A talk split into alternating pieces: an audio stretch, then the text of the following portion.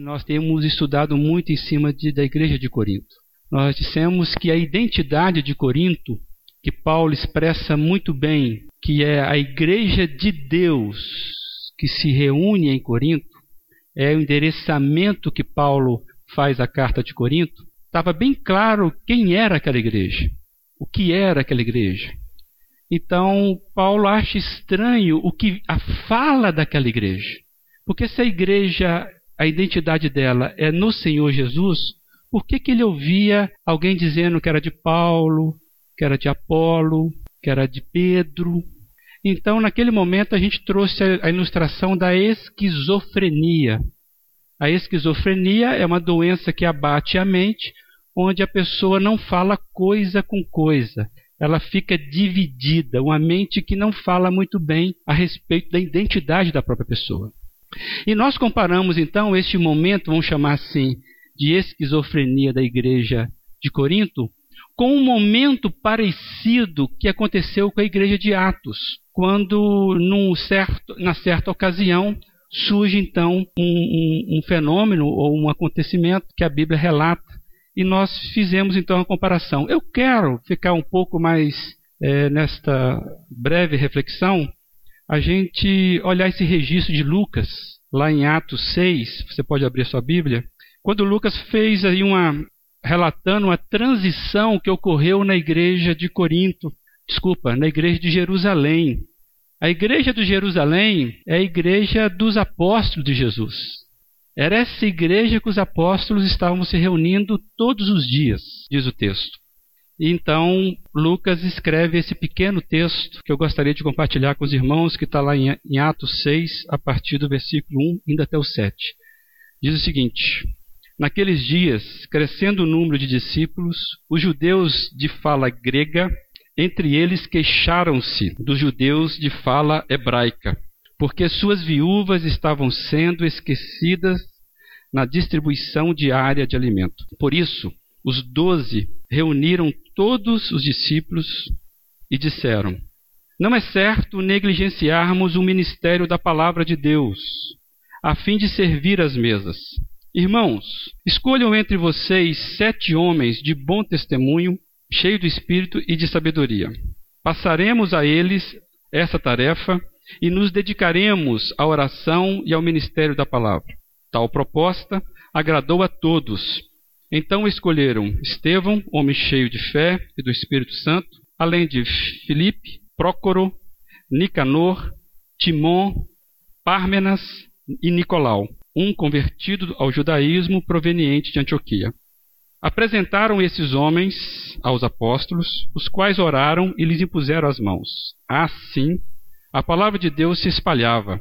Crescia rapidamente o número de discípulos em Jerusalém, também um grande número de sacerdotes obedecia à fé. Um problema surgiu no meio dessa igreja. Há uma denúncia importante sendo feita. Só para contextualizar, nós estamos aqui nesse relato um pouco mais do que 50 dias da morte do Senhor Jesus. O Senhor Jesus morreu na Páscoa e exatamente na festa de Pentecostes, quer dizer, 50 dias depois, ao derramamento do Espírito Santo, conforme prometido nas Escrituras e também pelo próprio Senhor Jesus, que pediu para que os apóstolos ficassem ficasse em Jerusalém até a descida do Espírito Santo. E esse relato da descida está em Atos 2, que é bastante conhecido, é um texto que, que tem é, muito popular no nosso meio. E acontece então que a Bíblia diz que há um crescimento vertiginoso nessa igreja. Em Atos 2, quando o Espírito Santo desce, são 120 pessoas, essa igreja, que se reuniam. E neste momento que nós estamos no capítulo 6, tem pelo menos 8 mil pessoas. Pouco tempo, poucos dias, saíram de 120 pessoas para em torno de 8 mil pessoas, porque nós temos o relato de dois sermões sendo pregados, sendo que o primeiro 3 mil pessoas se converteram e depois 5 mil pessoas se converteram.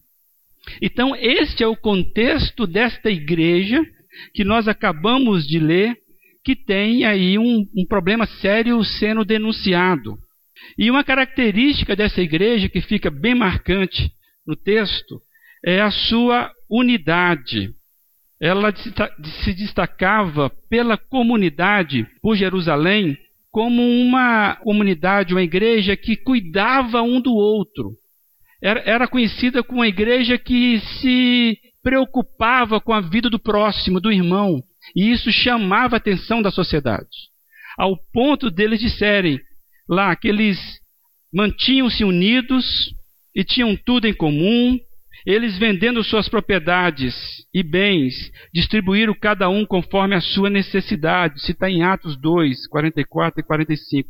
Essa igreja unida, diz lá, Atos 2, 47, caía na, na simpatia de todo o povo. Essa era a igreja. Essa igreja que tinha tudo em comum e, neste momento, de fato, vendendo tudo que tinha para repartir entre os irmãos. Porque a expectativa que Cristo ia voltar é muito grande. Então, eles começaram a viver assim. E, em meio a isso tudo, surge essa denúncia aí, essa murmuração. O texto pode ser traduzido como murmuração, essa denúncia aí no versículo 7, de que há uma queixa entre um grupo de irmãos na igreja. E o que estava acontecendo? Preferência e esquecimento, um tratamento desigual. E a gente começa a pensar então: o que é isso? Uma igreja deste naipe sofrer esse tipo de situação. E se a gente for analisar, eu já queria fazer uma aplicação aqui, porque o que está sendo é, dito aqui é uma crítica a um trabalho de alguém. Alguém não está fazendo o seu trabalho corretamente. E não é fácil nós lidarmos com a crítica, não é verdade? A gente não sabe lidar muito bem com as críticas, principalmente quando nós reconhecemos que elas não são justas. Quando uma crítica não é justa, aí é mais difícil de você lidar com ela. E as conversas então surgiram no meio desta igreja. E essa igreja, então, mesmo sendo uma boa igreja, ela não ficou livre desse momento. E vamos pensar aqui como essa era essa igreja. Meus irmãos, essa igreja, o Espírito Santo estava agindo de uma forma tremenda. Nessa igreja, as pessoas estavam se convertendo a rodo. Acabamos de dizer, foram 3 mil num único sermão e que eles perguntaram como é que faz. Não teve nem apelo. Uma igreja que tinha o Espírito Santo fluindo, convertendo pessoas, milagres acontecendo de uma forma esplendorosa, curas de doenças de forma impressionante. Essa igreja era uma igreja que, se fosse classificado hoje como ministério de sucesso. Ninguém tinha que reclamar, porque conversão, aumento de fiéis, cura, milagres acontecendo. E o mais interessante, era a igreja dos apóstolos de Cristo. Eu vou dizer dos verdadeiros apóstolos e únicos. Desculpa se você não tem outro entendimento. Mas essa era a igreja dos apóstolos de Cristo. Então era uma igreja que é difícil de, de ter um parâmetro parecido com essa igreja. Não tem um parâmetro parecido com essa igreja. Mas mesmo assim, desse ministério aprovado e poderoso, Semelhantemente que aconteceu com Moisés. Nós sabemos a história de Moisés. Moisés livra o povo do Egito da escravidão e Deus de forma milagrosa, fazendo milagres. Foi logo depois o povo começa a murmurar contra Moisés. Não é verdade isso? Só que no caso de Moisés era injusto, né? Era muito injusto. Mas nesse caso não, nesse caso tinha razão. Neste caso, a denúncia tinha procedência. Ou seja, eu não quero ficar aqui buscando modelos para nós nesse contexto. Por quê? Eu não entendo assim que é feita a interpretação desse texto. Porque se eu fosse fazer isso, a primeira coisa que eu tinha que fazer é doar todos os meus bens para poder suprir a necessidade de todos. Nós não fazemos isso, porque nós entendemos que não é modelo. Mas nós podemos aprender com essa igreja. Com certeza podemos aprender com essa igreja. Então eu quero refletir com os irmãos e amigos que estão aqui é que como é que pode uma igreja tão abençoada como a igreja de Jerusalém, tão bem conduzida pelos apóstolos de Cristo, tão bem unida, de propósito, de devoção, passar por um momento de denúncia, de injustiça. E era uma denúncia correta, válida. Então eu quero só pensar com os irmãos sobre, sobre este problema, sabendo que o ocorrido com a Igreja de Jerusalém pode só nos ajudar a pensar na seguinte questão: há uma dinamicidade, a igreja é dinâmica. E nós acabamos de ver isso aqui hoje, né? Tem gente indo embora, tem gente chegando. A igreja é dinâmica.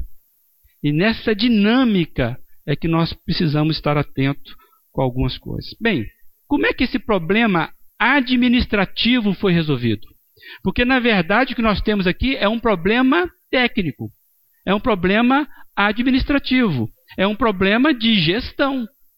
Não é um problema moral, por exemplo. A denúncia aqui não é de infidelidade, não é de adultério, a denúncia aqui não é de assassinato, não é de mentira. A denúncia aqui é uma denúncia sobre uma questão técnica, administrativa, de gestão. E fazia sentido.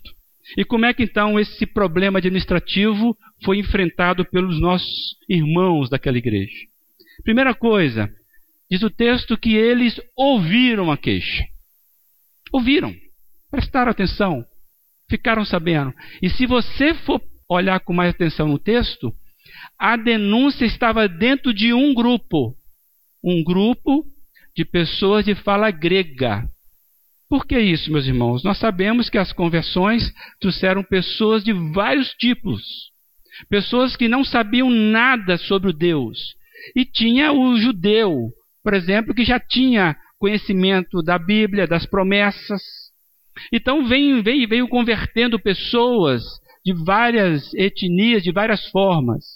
E é claro que a linguagem aqui era um empecilho principalmente para o povo de fala grega. E aqui então há exatamente neste povo de fala grega o questionamento entre eles, que de certa forma o texto não nos fala, chegou ao ouvido dos apóstolos. E ele chama então os envolvidos. O texto deixa bem claro isso. Ele chama os envolvidos, reúne com eles, e aí ele ouve, eles ouvem o que está acontecendo. E nesse ouvir, eles identificaram o problema. E eles identificaram o contexto do problema. A queixa mostrava que a delegação de tarefas era algo necessário. Eles não só ouviram, mas eles perceberam a razão do problema. E aqui fica claro o texto que quando eles entenderam o problema, eles entenderam a limitação deles de resolver aquele problema sozinho, mesmo sendo as pessoas mais próximas de Jesus. Então, quando eles veem o problema, eles resolvem delegar, e o texto diz tarefa. Isso é uma tarefa. Isso é uma execução. E então ele chama o povo e fala: olha, isso identificamos. Realmente há um problema. Mas nós não podemos negligenciar a pregação da palavra, porque as pessoas estão. Imagina, todo mundo se convertendo todo dia, perguntando Pedro, perguntando os apóstolos como é que era isso, quem era Jesus, ressuscitou, não ressuscitou, onde é que foi, quais são os princípios, e eles têm que explicar isso a todo momento. Então, para eles perceberam que não dariam conta disso. Então, eles resolvem então delegar as tarefas. Era uma necessidade. E aí ele pede ao grupo que resolvam entre eles apresentando sete pessoas. Eles distribuíram responsabilidades entre o povo. Sabe o que eu acho bonito nesse texto, se você ler com calma? Nenhum dos apóstolos falaram assim: deixa que eu vou escolher. Deixa com a gente aqui que a gente vai reunir e a gente vai escolher. Não, escolham vocês. Homem do meio de vocês. Apresente para nós. Tragam para nós, para que nós possamos saber se é de vocês mesmo a solução que vem. Eu acho bonito nisso. Eles deixaram que o povo trouxesse. E outra coisa linda desse, desses apóstolos. Eles rejeitaram a centralização de poder. Eles não quiseram centralizar poder. Eles não quiseram é, dominar todo o processo neles. Eles resolveram compartilhar responsabilidades. E eles fizeram isso e as pessoas foram entendendo isso. Porque o texto vai dizer que isso pareceu bem a todos. Todos se alegraram com isso. Que bom que nós podemos então resolver a questão entre nós. Entre nós mesmos resolvermos isso. Uma coisa é a fala do povo lá fora. O povo nos acha lindos e maravilhosos. E que bom, porque isso traz, atrai as pessoas ao Evangelho. Mas esse problema vamos resolver entre nós aqui. E diz o texto, então, que eles apresentam pessoas sadias, do meio da comunidade. E que eu acho coisa mais linda ainda, é que eles trazem isso de forma espontânea. Essas pessoas vêm na presença dos líderes que os abençoam para poder ficarem leves para pregar o Evangelho. Diz o texto que eles impõem a mão e abençoam. Esse texto é usado para justificar, ou pelo menos inaugurar, o ministério de diaconato nas igrejas. Se usa muito esse texto. De certa forma, é que a própria palavra diaconia está presente aqui. Mas eu não quero entrar nessa questão. O que eu quero chamar a atenção dos irmãos é que os apóstolos compreenderam que existia um problema novo acontecendo. Se os irmãos já leram o texto, lá para trás, eles tiveram um problema, por exemplo, sobre mentira. Quando um casal, Ananias e Safira, resolveu mentir. E aí Deus resolve dar um tratamento complicado. Se Deus faz isso, hoje nós estávamos lascados, né? O que acontece? Aí Deus resolve fazer uma disciplina. E aí nós sabemos que o texto diz que Ananias e Safira morrem por intervenção direta do Senhor para ensinar a igreja que a igreja não deve brincar com mentira. Tanto é que verdade é uma das coisas ou dos, dos termos atribuídas a Jesus Cristo. Eu sou o caminho, a verdade e a vida. Mas o que eu acho interessante aqui, que nós não estamos buscando um modelo, nós estamos buscando uma referência na Bíblia para mostrar que Problemas acontecem porque a igreja é dinâmica. Nenhum ministério poderoso vai impedir que haja algum tipo de problema na igreja. E aqui está tratando não é de moralidade, aqui está tratando de gestão. Era algo novo para eles. E eles resolvem então tratar com uma resposta nova. Até então eles não tinham feito aquilo. O que, que é? Chama, me chama aí, me apresenta um sete aí pelo menos para a gente cuidar disso. Eles uma questão nova resolvendo de uma forma nova. Olha que lindo, que lindo a igreja. Igreja essa igreja estava aberta para pensar as questões, atuar e não simplesmente ficar nas minhas certezas. E aí resolver o negócio de imediato, não demoraram a fazer. Estão entendendo isso? Foram logo no ponto. Assim que ouviram as queixas, resolveram descobrir então um jeito novo para um problema novo. Meus irmãos, às vezes a igreja tem que passar por isso mesmo. Surgem situações que nós temos que repensar a caminhada. Um jeito novo para as coisas novas. E, é, e a pergunta tem que ser séria, correta. Não adianta nós mentirmos para nós mesmos. Então, o que eu aprendo com esse texto? Que problema não era de ordem doutrinária. Isso os discípulos, os apóstolos, iam tirar de letra não era um problema de ordem doutrinária. Não era um problema de ordem moral. Era um problema técnico, administrativo. E quanto a isso, pode mexer. Enquanto a isso, traz gente nova. Enquanto a isso, vamos focar a solução. Enquanto a isso, vamos tratar da questão com decência, com ordem, mas vamos resolver a questão. Temos uma situação que surge de uma vida, de uma comunidade, e esse problema ele é temporário. Aconteceu ali, naquele momento. E digo mais, só era possível neste momento mesmo.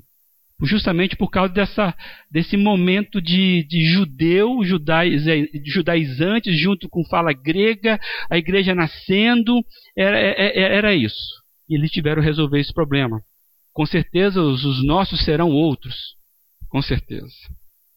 E é um problema da igreja de Jerusalém, problema bem pontual que foi resolvido de forma prática e espiritual.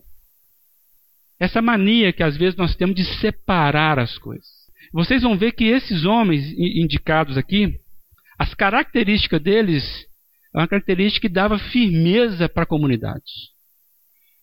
E aí agora esses homens de conhecimento técnico, devia ter, pelo menos foram indicados, eles se, se ajuntam, se ajuntam porque é uma igreja só, e eles são abençoados para exercerem aquilo para qual eles foram chamados, que é distribuir corretamente para que não falte ninguém na bênção do alimento.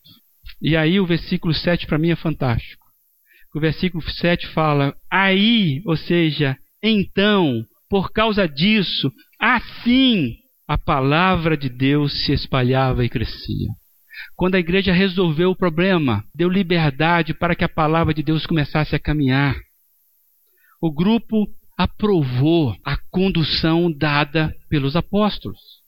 Aqui não está briga pelo direcionamento. Direcionamento Deus estava dando aos apóstolos. O que estava a questão aqui era do cuidado. Está faltando cuidado. Vamos cuidar melhor. Está exigindo um cuidado melhor. Não é direcionamento melhor. Estava muito bem direcionado aqui. E eles entendem então isso. E os apóstolos assumiram a responsabilidade final e se identificaram com o problema da comunidade, com os sete que foram é, colocados pelo grupo, e eles colocam a mão naquilo e falam: vai na paz. E por isso a harmonia é estabelecida, diz o versículo 7. O evangelho cresce e a fé é fortalecida. Se você pegar é exatamente isso que acontece. O número de discípulos vão crescendo e, grande, e um grande número de sacerdotes obedeciam à fé. Por que está dizendo isso? Porque a, a igreja vai nascendo de dentro da própria comunidade judaica. E sacerdotes, então, era inquirido a repensar a religiosidade deles. Então, o próprio sacerdote se convertendo. É isso que o texto está querendo nos mostrar, que Deus estava fazendo, agregando não só grego, mas também do meio do povo de Deus, Israel. Meus irmãos, a identidade da igreja, a igreja do Senhor, ela passa por esse tipo de crescimento. E eu vou dizer mais: esse tipo de comunhão, de lidar com o problema sem perdermos o foco que somos um corpo. Passa por isso, porque Cristo estabelece para bodas do Cordeiro a comunhão de todos os crentes. Então a comunhão, estarmos unidos, não é não pensar diferente, mas é pensarmos pró o que está acontecendo. Vamos para frente. Essa comunhão de atitude é a base da igreja. E eu digo mais, ela só é possível porque o próprio Cristo é que possibilita isso. E eu queria terminar lendo João 17. Abra sua Bíblia, por favor. João 17, a partir de 17. A base da comunhão da igreja é o próprio Cristo. É o que ele fez. Não é o que eu e você podemos fazer.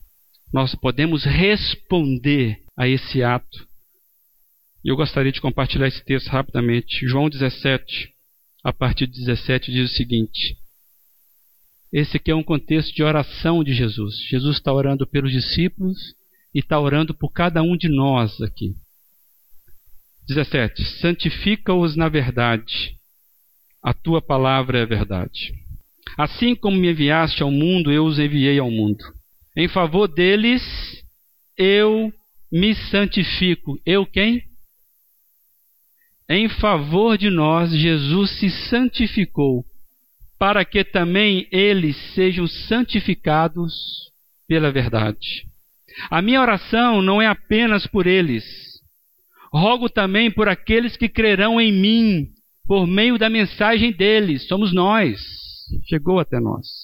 Para que todos sejam um, Pai, como tu estás em mim e eu em ti, que eles também estejam em nós para que o mundo creia que tu me enviaste. É testemunho, é comunicação. Dei-lhes a glória que me deste, para que eles sejam um, assim como nós somos um. Eu neles e tu em mim, que eles sejam levados à plena unidade, para que o mundo saiba que tu me enviastes e os amastes como igualmente me amaste. Eu quero destacar aqui para que eles sejam levados à plena unidade. Comunhão na igreja não é fruto de competência nossa. O Senhor Jesus se santificou para que nós pudéssemos receber a bênção dele de nos tornarmos a nova humanidade em Cristo Jesus. É por isso que Bill Hybels vai dizer que a igreja é a esperança do mundo. O mundo tem que olhar para nós e falar: opa, tem algo ali. Tem algo diferente ali. Olha como é que eles se tratam. Olha como é que eles se olham. Olha como é que eles se respeitam. Olha como é que eles resolvem o problema deles. Só é possível isso na igreja, porque Cristo se santificou para que nós pudéssemos ser isso.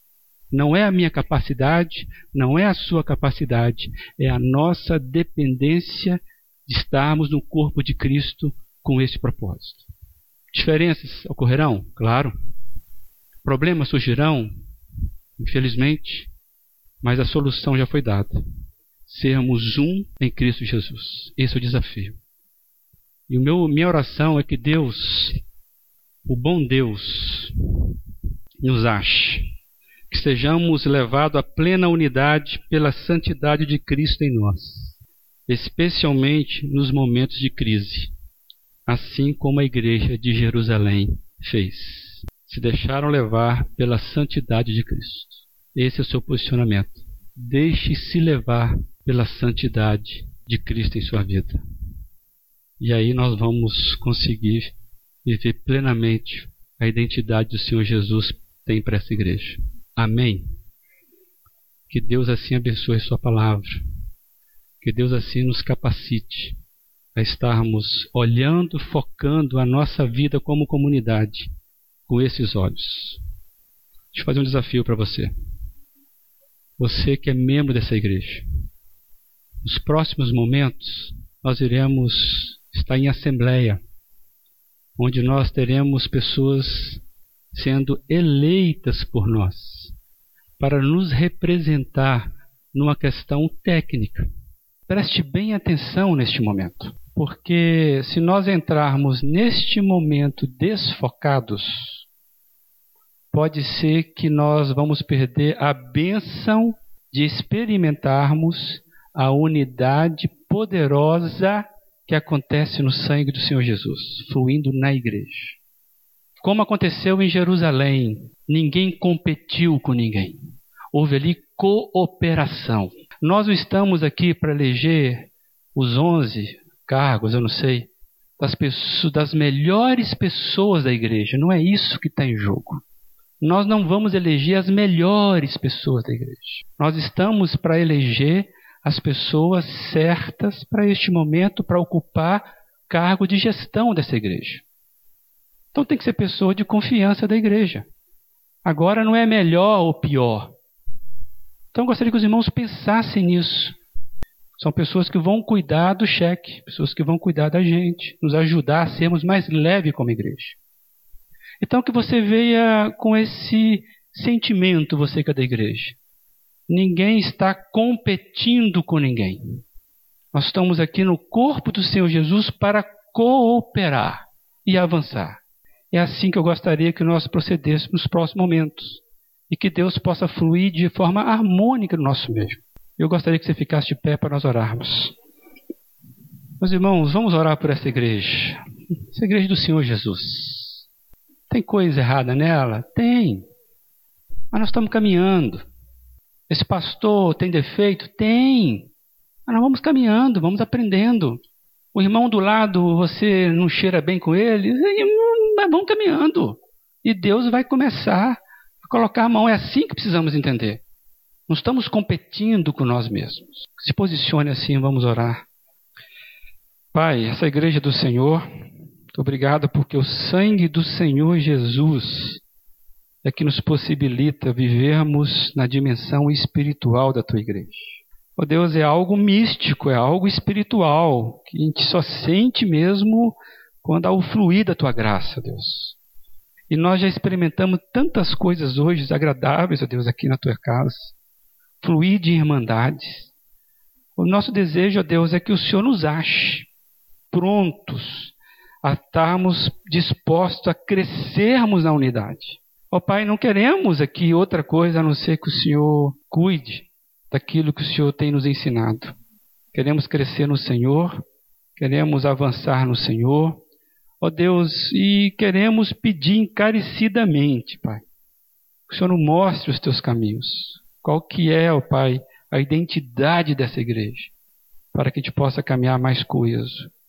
Pai, eu peço que o Senhor também, pelo teu poder, pelo teu poder, ó Pai, amoroso, que o Senhor, Deus, retire de nós o que não provém do teu Espírito Santo. Isso que nós desejamos. Com graça, com amor, nos nossos olhos, na nossa fala, nos ensine, ó Pai.